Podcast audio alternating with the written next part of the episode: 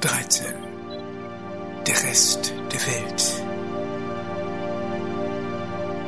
Europa, der einzige Kontinent, der sich selbst seinen Namen verliehen hat. Der rote Faden der Geschichte. Betrachten wir die Kultur der Maschine, wie sie sich uns kurz vor der Aufklärung, also ihrem triumphalistischen zu sich selbst kommen in der Industrialisierung darstellt, lässt sich festhalten, dass wir uns in einem labyrinthischen Systemraum befinden, dessen Zustand nur verständlich ist, wenn man die Wolken, ja die Metempsychosen nachvollzieht, die das Denken durchlebt hat. Wenn Novalis einmal gesagt hat, dass die wahre Philosophie in ihrer Geschichte bestehe, wäre hinzuzufügen, dass es dabei nicht nur um die Abfolge der Gedankenschritte geht, sondern auch um die Kenntnisnahme dessen, was hierbei zum Schweigen gebracht wird, also jene Triebwerke der materiellen Kultur, die, obgleich wirkmächtig, eskamotiert, verdrängt oder in die Unleserlichkeit überführt worden sind. In diesem Sinn ist Europa nicht bloß die Geburtsstätte der reinen Vernunft, sondern auch eine Architektur des Vergessens, die Heimstätte von Institutionen, die uns heutigen selbstverständlich erscheinen, in ihrer historischen Genese aber höchst rätselhaft sind. Wie beispielsweise lässt sich erklären, dass juristische Körper, so sie denn nicht bankrott gehen, als unsterblich gedacht werden, oder wie lässt sich die Allgewalt des Fiskus erklären? Wir begegnen hier kulturellen Setzungen, die nicht einmal den Menschen vom Fach geläufig sind. Staunen Sie doch nicht schlecht, wenn Sie erfahren, dass die Geburt des Fiskus über den Rückgriff auf seine Christusebenbildlichkeit Wirkmacht erreicht hat. Dass derlei Gebilde sich in Europa eingehaust haben, ja zu unhinterfragten Glaubensartikeln geworden sind, deren metaphysische Begründung so fern liegt, wie die Tatsache, dass der Buchstabe A einmal ein Ochsen im Joch denotiert hat, ist das eigentliche Wunder der Aufklärung. Nur dass es einem Europäer nicht mehr als solches erscheint. Nun bedeutet dieses Vergessen keineswegs, dass die im symbolischen Triebwerk waltenden Kräfte gegenstandslos geworden wären. Ganz im Gegenteil. Die Maschine fordert ihren Preis. Eine Taxe, die besonders dort sichtbar wird, wo sie auf eine Bevölkerung trifft, die das sozioplastische Regelwerk der Maschine nicht schon verinnerlicht hat. Mit dem 14. Jahrhundert entwickelt Europa eine nicht enden wollende Neugierde auf die Welt, ein Appetit, der sich in den nachfolgenden Eroberungszügen niederschlägt. Sollen auf der Säule des Herakles vor Gibraltar die Worte non plus ultra das Ende der Welt angezeigt haben, gehen der Zeitfall des Räderwerkautomaten, aber auch der Blick der zentralperspektivischen Malerei darüber hinaus. Denn wie selbstverständlich wähnt man, dass hinter dem Horizont eine neue Welt, ungeahnte Schätze, ein vermeintliches Eldorado liegen müssen. Insofern nimmt es nicht Wunder, dass Kaiser Karl V. sich das Plus Ultra zum persönlichen Motto erkor, ein Weltherrschaftsanspruch, dem sich eben jene imperiale Logik zu erkennen gibt, wie sie Harold Innes schon für das Alphabet festgestellt hat, und wie sie als Entgrenzungstendenz ebenso wie als Demarkationslinie zwischen Zivilität und Barbarentum bei den Griechen, aber auch bei den Römern gewirkt hat. Europa als Kultur der Maschine folgt einer imperialistischen Logik. Nun ist diese Aussage in postkolonialen Zeiten nachgerade zum Gemeinplatz geworden, wird jede Form des Eurozentrismus als symbolische, nicht selten als handgreifliche Landnahme aufgefasst. Dennoch sollte man sich, bevor man sich dem naheliegenden Vorwurf des Imperialismus anschließt, darüber klar werden, ob die Aussage, dass diese imperiale Entgrenzungstendenz eine Gewaltordnung darstellt, richtig ist. Schon die Barbarenstämme, die sich freiwillig, gelegentlich auch mit sanfter Gewalt im römischen Reich eingliederten, erzählen davon, dass die Kultur der Maschine als Attraktor, nicht selten gar als Befreiung aus einem als misslich empfundenen Zustand gewirkt hat haben wir die innere Dialektik des Zivilisierungsprozesses mit der Formel von der Kultur als Engelmacherin begleitet, begegnen wir nach außen einer konstitutionellen Zwiespältigkeit. Denn der fraglos pulsierenden Gewalt korrespondiert auf der anderen Seite eine Begehrensordnung. Dabei legen die Unterworfenen nicht selten eine vorauseilende Bereitschaft an den Tag, sich der Kultur der Maschine zu ergeben. Unter diesem Gesichtspunkt ist die Frage danach, wie sich das Zusammentreffen der europäischen Kultur mit anderen fremden Weltmächten dargestellt hat, von höchstem Interesse. Dass es dabei nicht um eine Apologetik des Europaprojekts gehen kann, wird schon dadurch sichtbar, dass wir uns hier nicht auf die Selbstbeschreibung verlassen können. Ist doch das Selbstbewusstsein, das die Konquistadoren an den Tag legten, in der Regel von einer profunden Unkenntnis der eigenen Geschichte grundiert. Gerade weil der Betrug an der Natur nicht mehr erinnerlich ist, weil die Maschine zum psychischen Introjekt, ja zum Selbstbewusstsein geworden ist, kommt es zur Scheidung zwischen den Zivilisierten und den Barbaren, werden letztere als das andere des eigenen Projekts identifiziert. Nicht ich. Dennoch geht es bei dieser Begegnung nicht um den Zusammenstoß zweier Kulturen, sondern um die Konfrontation eines traditionellen, religiös verankerten Weltbildes mit der Maschinenkultur. Dabei muss sich die Maschinenkultur nicht einmal roher Gewalt bedienen. Sie zeitigt Wirkung selbst dort, wo es keinen Fürsprecher gibt, der das hohe Lied der Maschine zu singen vermöchte.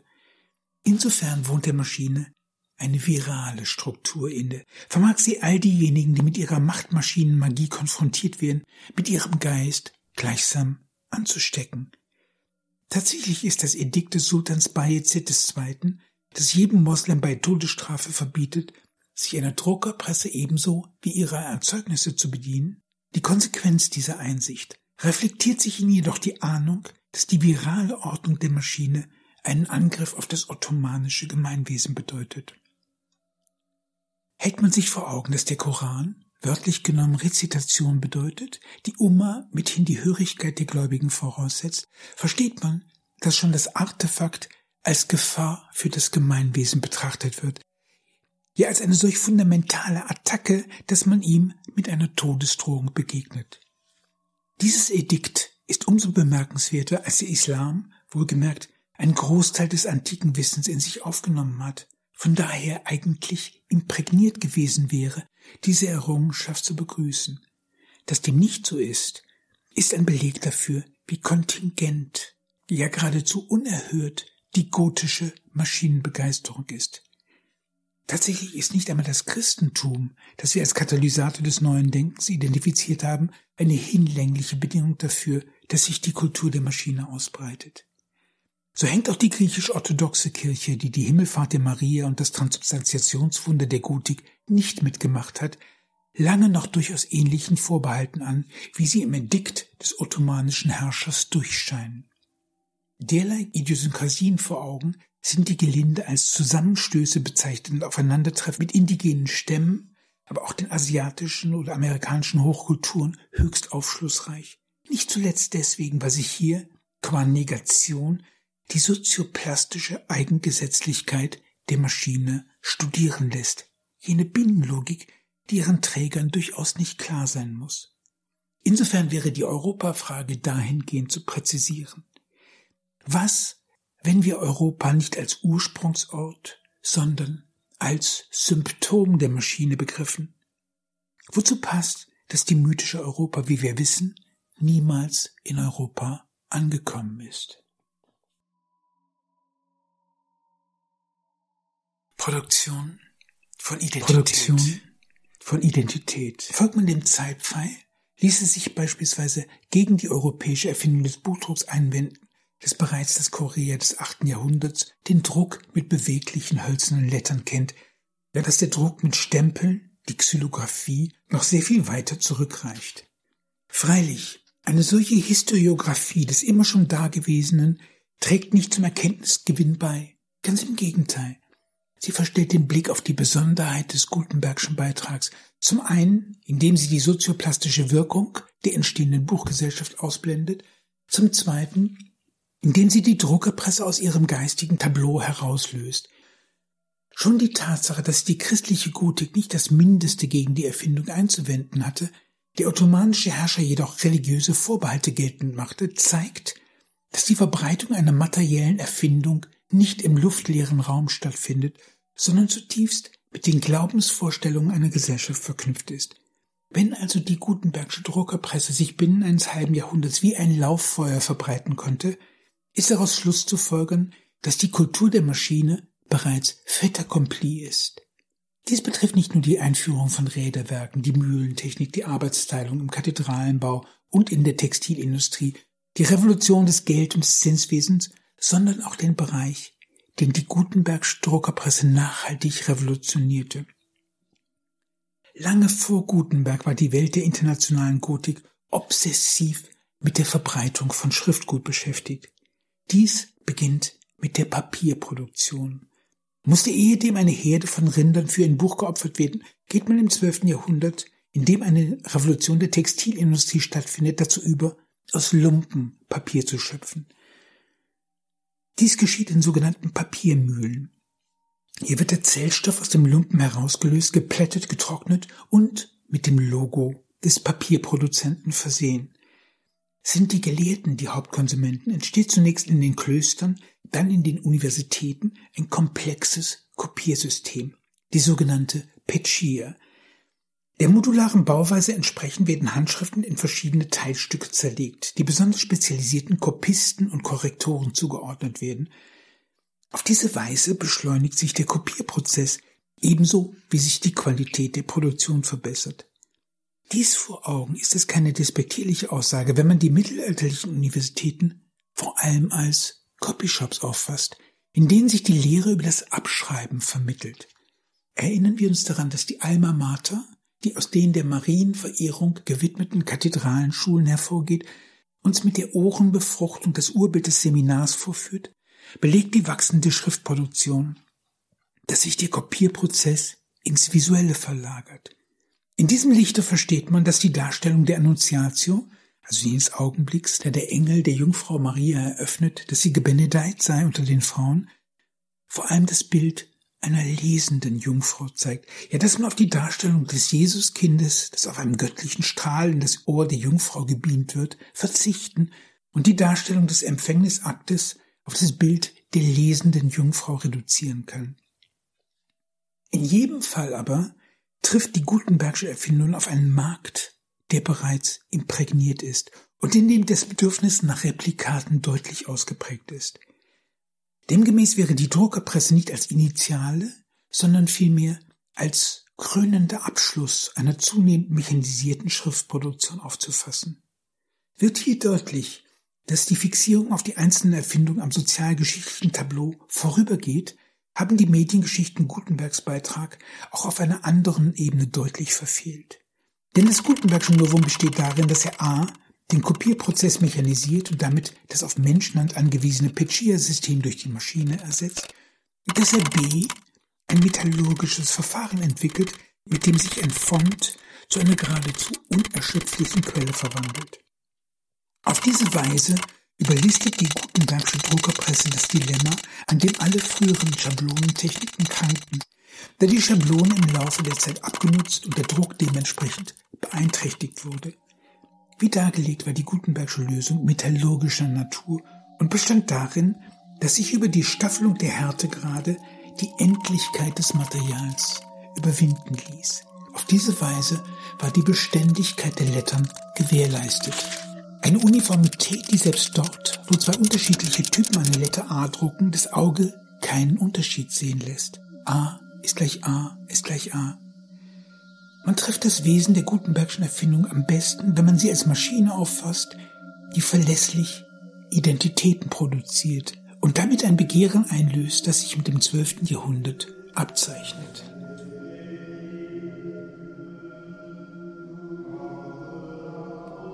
Übersprungshandlung. Was taten die Mönche eines Klosters bei der Lieferung der ersten Gutenberg-Bibeln? Sie setzten, der Logik der Pechia entsprechend, ihre spezialisierten Korrektoren an die Bücher und ließen die Bücher auf Schreibfehler hin untersuchen. Jedes einzelne Buch.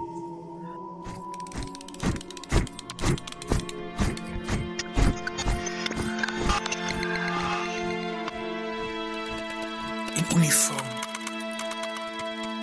die Gutenbergsche Druckerpresse nimmt vorweg, was man das neuzeitliche Subjekt nennen wird. Die Idee des modernen Autors, der, in abwesender Form, mit einem empfänglichen Massenpublikum kommuniziert. Wie die Typen sich verfestigen, so weicht das regionale Patois einer zunehmend gleichförmigen, typisierten Nationalsprache, die sich in die Stelle der Lingua Franca setzt. Ist es verwunderlich, dass in diesem Nationalisierungs- und Uniformisierungsprozess schließlich die uniformierte Type erscheint, die in Cromwells New Model Army Gestalt annimmt. Bewegliche Typen. Das Gelöbnis der Jesuiten enthält neben der Verpflichtung zu Armut, Keuschheit und Gehorsam die Bereitschaft, sich an jeden Ort der Welt entsenden zu lassen. Die neue Welt.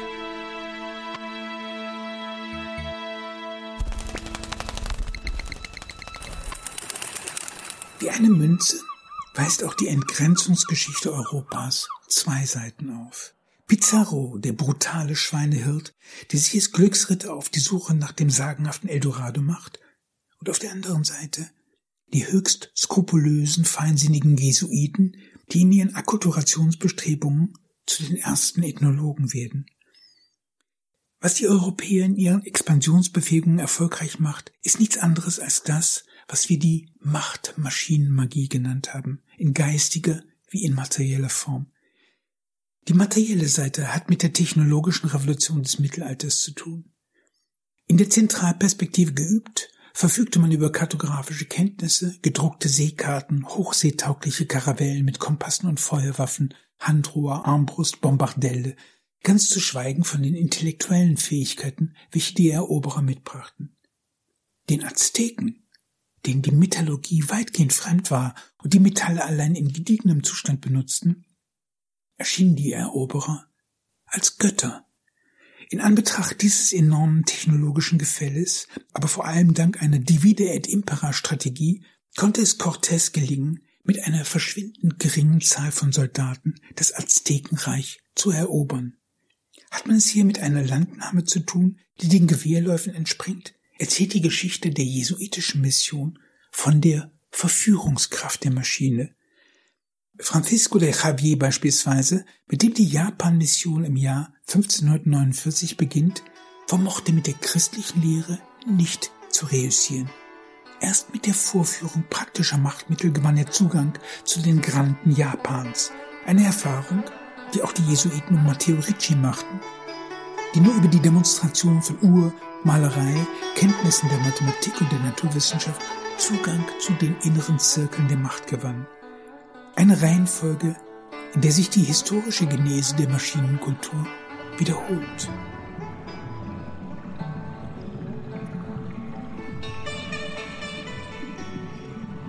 Heart of Darkness. An den Grenzen des Reichs wird die Frage der Maschine als Unterscheidung zwischen Zivilisation und Barbarei verhandelt. Auf eine Weise, wie sie auf dem europäischen Kontinent undenkbar ist. Dabei entfaltet die Formel von der Kultur als Engelmacherin, die sich in Europa als latente, in der Regel symbolische Gewaltdrohung darstellt, ihre letale Gewalt. War beispielsweise die Sklaverei im mittelalterlichen Europa tabuisiert, so dekretiert der zwischen 1220 und 1235 entstandene Sachsenspiegel, dass der Mensch als Gottes Ebenbild nur ihm sonst und sonst niemandem gehöre, verspürten die portugiesischen Kaufleute des 16. Jahrhunderts nicht die geringsten Hemmungen, Sklaven zu nehmen. Selbst der Dominikaner Bartolomé de las Casas, der sich als Apostel der Indianer für die Sache der Indios einsetzte und hier vor allem ihre Versklavung durch die Konquistadoren inkriminierte, fand die Haltung afrikanischer Sklaven nicht weiter befremdlich und gelangte erst spät zu der Einsicht, dass ihre Versklavung ein tyrannischer Akt sei. Die Neger haben die gleichen Rechte wie die Indios.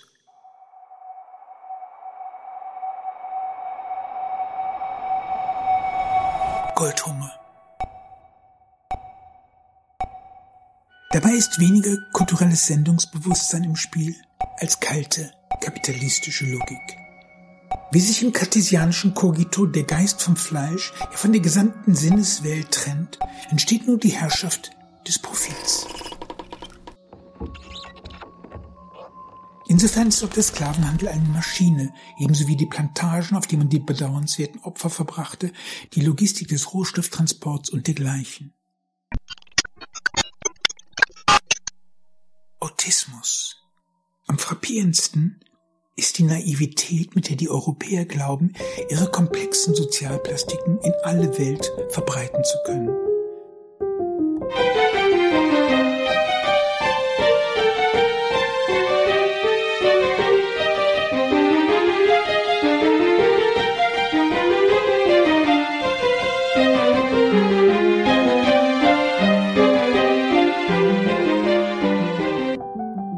So fragt der von christlichen Missionaren erzogene Herrscher des Kongo, Mwemba Zinga, der von 1456 bis 1543 gelebt hat, als er mit dem administrativen Regelwerk konfrontiert wird, das die portugiesischen Eroberer für ihre Res Publica Christiana vorgesehen haben, er fragt seinen Gewährsmann Balthasar Castro, Castro, welche Strafe ist für denjenigen vorgesehen, der in Portugal seinen Fuß auf den Boden setzt? In Europa mögen der Corpus Juris und die staatliche Verwaltungsmaschine als Befriedungsapparatur wirken. Von den Nicht-Europäern werden sie als Gewaltordnung erlebt, so totalitär, dass Mwemba Singa behaupten konnte, dass, wenn er den Verwaltungsvorschriften entspräche, er mit nichts anderem mehr als mit der Bestrafung von Missetätern beschäftigt wäre.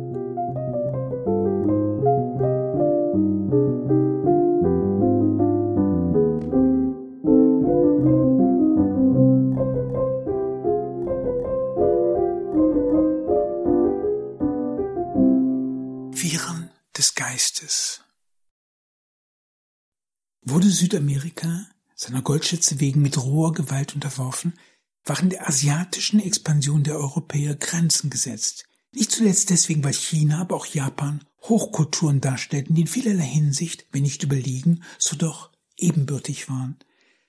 Dass die Mission des Francisco de Javier, der zunächst Indien, dann Japan missionierte, von Erfolg gekrönt war, war seiner geistigen Flexibilität zuzuschreiben, der Fähigkeit zur Enkulturation. Ausgerüstet mit den Wunderwerken der Mechanik, gelang es Francisco de Javier, bei den Adligen vorstellig zu werden, die seine Missionsbemühungen zuließen. Das christliche Jahrhundert in Japan sollte allerdings rasch enden, denn die Japaner begriffen sehr schnell, dass die universale Maschine des Christentums die streng hierarchische Gesellschaftsordnung unterminierte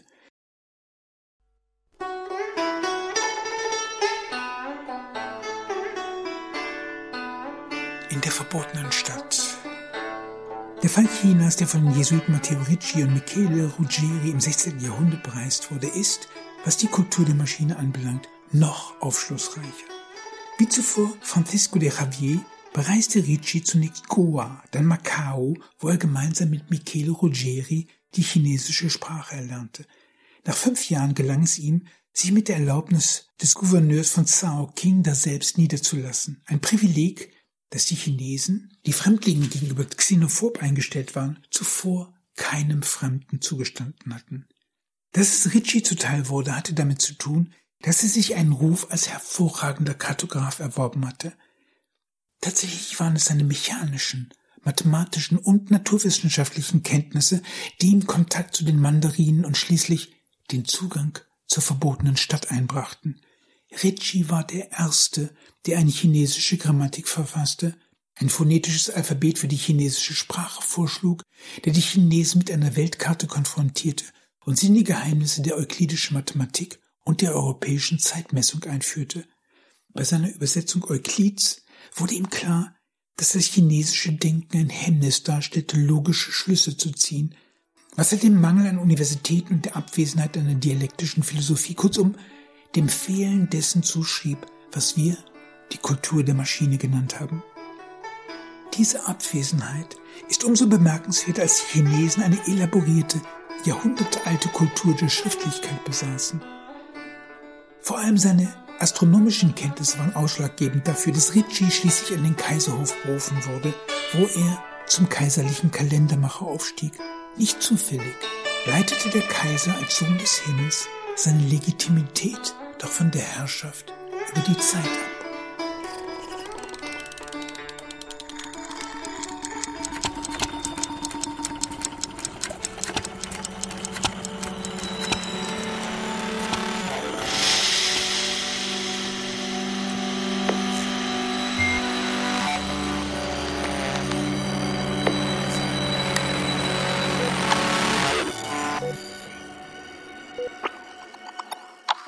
Große Sinologe Joseph Needham, auf den wohl die umfassendste Wissenschaftsgeschichte Chinas zurückgeht, Science and Civilization in China, war ein Leben lang bestrebt, die Vorzüge der chinesischen Zivilisation herauszuarbeiten, was sich in langen Listen von Erfindungen niederschlug, von Münzen bis zum Schießpulver, vom Toilettenpapier bis zur Schubkarre.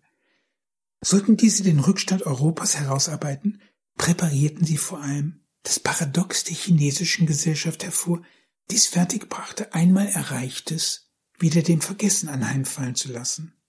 So baute Su Sung, ein Mönch und Gelehrter, im Jahr 1090 eine hochkomplexe Wasseruhr für den Palastgarten von Kaifeng. Aber diese Uhr wurde 1127 von der einrückenden Mongolenarmee zerstört, genauso wie die große chinesische Flotte des 14. Jahrhunderts, die die europäischen Karavellen der Portugiesen oder Spanier bei weitem übertraf. Aber nicht nur das, man zerstörte auch noch die Pläne, wo deswegen, weil die Chinesen nicht bereit gewesen seien, sich, wie Needham festhielt, zum Sklaven der Maschine zu machen. So unbestreitbar Needhams Trouvaillen sind, sie leiden daran, dass Needham die Maschine auf den bloßen Gebrauchsgegenstand reduziert. Folglich bleibt unerhellt, dass man es mit einer Begehrensordnung zu tun hat, die sehr viel tiefer reicht als jede noch so denkwürdige Erfindung. Einfach deswegen, weil die Maschine Philosophie, Religion, Herrschaft und Gesellschaft strukturiert. In diesem Sinn ist die mechanische Uhr nicht nur Chronometer, sondern trägt das Prinzip der Demokratie in sich, eine Ordnung, die der Sohn des Himmels als oberster Kalendermacher keineswegs zulassen konnte. Womit den gewöhnlichen Chinesen die mechanische Zeitmessung bis weit ins 19. Jahrhundert verwehrt bleiben sollte.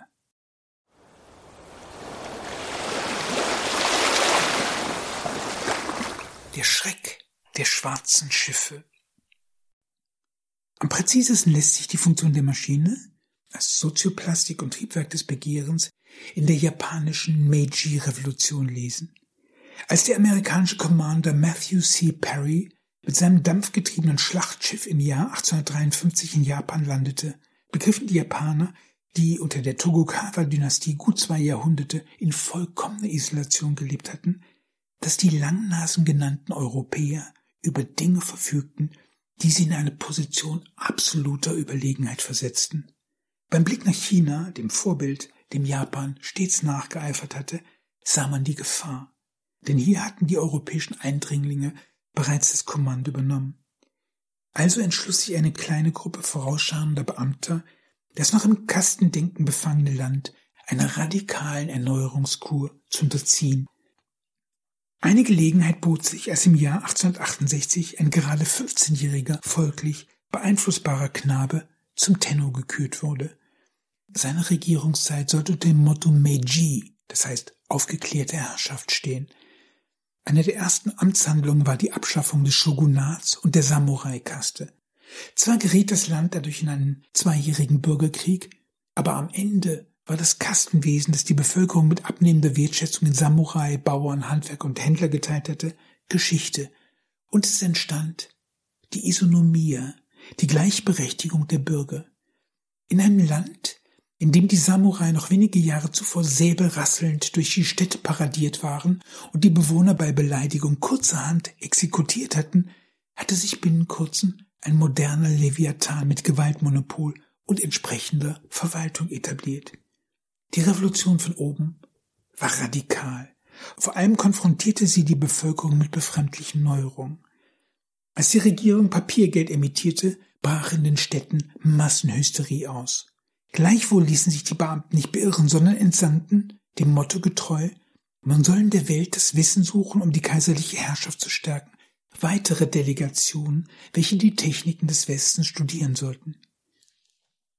Die Heimkehrer verordneten in ihrem Land sich in der preußischen Verfassung und an den Lehren des Ökonomen Friedrich List ein Beispiel zu nehmen, der im Sinne einer nachholenden Entwicklung die Lehre einer dirigistischen Nationalökonomie entwickelt hatte. Folglich bestellte man die entsprechenden Industriekits und konnte bereits im Jahr 1872 die erste Eisenbahn zwischen Tokio und Yokohama in Betrieb nehmen. Mit der Tomioka Seidenmühle wurde eine Fabrik installiert, deren Erträge es erlaubten, ausländische Experten, Maschinen und Technologien ins Land zu holen. Schon wenige Jahre später besaß das Land, das erst im Jahr 1873 dank mechanischer Uhren von der unbestimmten Zeit zur bestimmten Zeit hatte übergehen können, ein Telegraphenwesen, eine modern strukturierte Armee und Wohlfahrtseinrichtungen. Man diskutierte über demokratische Teilhabe und erließ ein Edikt zur allgemeinen Schulpflicht. Binnen einer Generation war aus einem tiefrückständigen und isolierten Land eine moderne Industrienation geworden.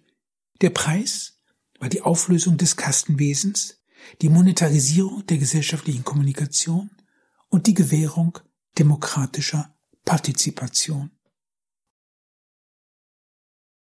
Nein, es ist kein biografisches Detail, dass Okubo Toshimichi, einer der Protagonisten der Meiji-Revolution, sich jenen überbordenden Schnurrbart hat wachsen lassen, mit dem sich sein großes Vorbild Bismarck in der Öffentlichkeit hatte sehen lassen.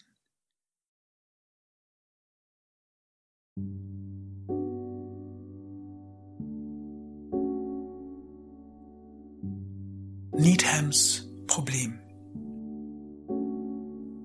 Wenn die Frage, warum allein Europa Kapitalismus und wissenschaftliches Denken hervorgebracht hat, noch immer der Lösung harrt, so deswegen, weil man sich hier in den labyrinthischen Gängen von Kultur, Identität und postkolonialen Theoriebruchstücken verliert. Indes sollte diese Frage, die als Needham-Problem Bekanntheit erlangt hat, nach dem Gesagten nicht mehr so rätselhaft sein. Kapitalismus und wissenschaftliches Denken sind Epiphänomene der universalen Maschine, Geisteshaltungen, die zutiefst mit der europäischen Geistesgeschichte verwoben sind. Liegt hier der Vorwurf des Eurozentrismus nicht fern, lässt er sich doch nur um den Preis erheben, dass man die bisherige Gedankenführung weitgehend ignoriert. Denn Begriffe wie Kultur und Identität werden hier nicht als unhinterfragbare Ausgangsgrößen, geschweige denn als Kulturbesitz postuliert. Ganz im Gegenteil. Wenn die Philosophie der Maschine einen Sinn hat, so weil sie klar macht, dass sich hinter der sozioplastischen Energie der Maschine die diese Begriffe erst hervorbringt, höchst komplizierte, nicht selten traumatische Erfahrungen verbergen. Eine solche Dekonstruktion aber verändert die Fragestellung. Denn wenn man Europa nicht als Geburtsstätte, sondern als Produkt der universalen Maschine begreift, verliert die Frage der kulturellen Suprematie ihre Schärfe. Man entschlägt sich damit der Kampfbegriffe, die, naiv oder strategisch ins Feld geführt, nur auf einen Kampf der Kulturen hinauslaufen können. Vor allem aber verhindert dies die verhängnisvolle Begriffsverwirrung, die dazu führt, dass man Eurozentrismus und Imperialismus für Synonyme nimmt. Zweifellos wohnt der universalen Maschine eine imperialistische, auch gewalttätige Seite inne. Andererseits muss sich diese Gewalt nicht immer in tätlicher Form Bahn brechen, sondern kann auf durchaus subtile, unbewusste Weise die Geschicke bewegen. Tatsächlich ist die Geschichte Europas, die sich im Schatten der Maschine gleichsam von allein erzählt, vor allem die Erzählung einer Begehrensordnung, die sich zunächst in Form einer inneren Kolonisierung artikuliert. Gibt es hier Phasen, die einen gewissen Zauber verströmen, kommt es andererseits immer wieder zu scharfen Zäsuren Phantomschmerzen, die nicht selten von heftigen und gewalttätigen Auseinandersetzungen begleitet werden. Jedoch wäre es müßig, hier nach einem souveränen oder Marionettenspieler suchen zu wollen. Eher erscheint es sinnvoll, die Geschichte der universalen Maschine als ein Drama der Selbstverzauberung zu begreifen. Ein Drama, das klar macht, dass für ihre Nutzung ein Preis zu bezahlen ist. Hat es sich eingebürgert, den Preis der Rationalisierung als Entfremdungstaxe aufzufassen, besteht das Kompensat in jenen idealen Wesenheiten, mit denen die Engelmacherin für ihre Gewaltakte entschädigt. Insofern ist die berühmte Bemerkung Walter Benjamins zu unterstreichen. Es ist niemals ein Dokument der Kultur, ohne zugleich ein solches der Barbarei zu sein. Und wie es nicht frei ist von Barbarei, so ist es auch der Prozess der Überlieferung nicht, in der es von dem einen an den anderen gefallen ist.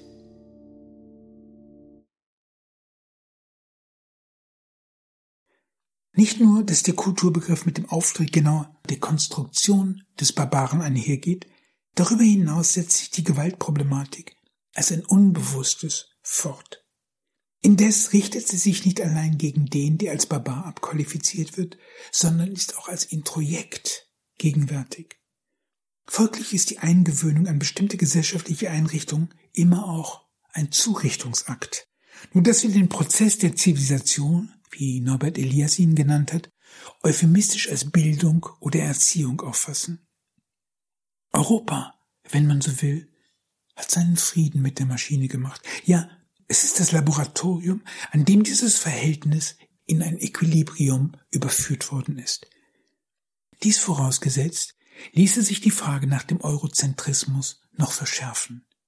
Ist es möglich, eine universale Maschine zu nutzen, ohne ihren Preis zu bezahlen? So lautet die Frage, die sich mit aller Wucht im dritten und letzten Teil dieser Abhandlung stellt, dort nämlich, wo die universale Maschine in neuer, digitaler Form Weltherrschaft anstrebt. Markiert dieser Teil eine radikale Umwälzung des europäischen Denkens, vergleichbar den Titanomachien, die den Götterhimmel umgestürzt haben, so verrät er andererseits doch eine unerschütterliche Kontinuität. Nur dass der Gott der Maschine, der einst ein Philologe, dann ein Uhrmacher war, sich jetzt zum Programmierer und Data Scientist wandelt.